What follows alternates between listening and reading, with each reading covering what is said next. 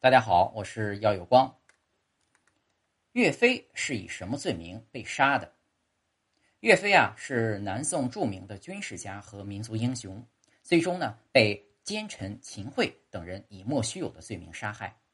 莫须有虽然广为流传，但是显然不能作为一个正式的罪名。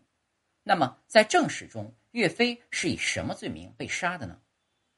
在正史上，岳飞被处死之前，南宋刑部大理寺认定岳飞有三大罪名，分别是做官胜负、逗留不尽、指斥成虞、致张宪意代谋反。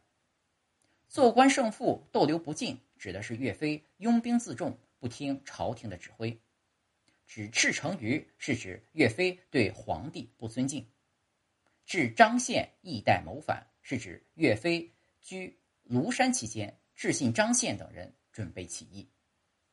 这三大罪名，任何一条属实都是死罪。然而，岳飞的案件自始至终都是一件冤案，所以这三大罪名根本也就不成立。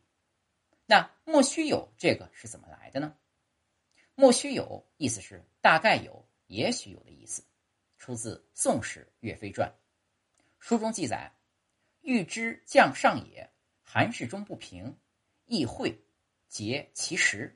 会曰：“妃子云与张宪书虽不明，其事体莫须有。”世忠曰：“莫须有三字，何以服天下？”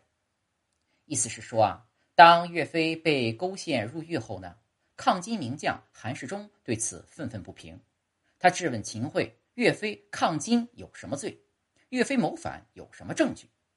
秦桧啊。支支吾吾地说：“岳飞的儿子岳云和张宪设计为岳飞收回兵权，这件事虽然不是很明朗，但也许有吧。”韩世忠听后愤怒地对他说：“莫须有三个字，何以服天下？”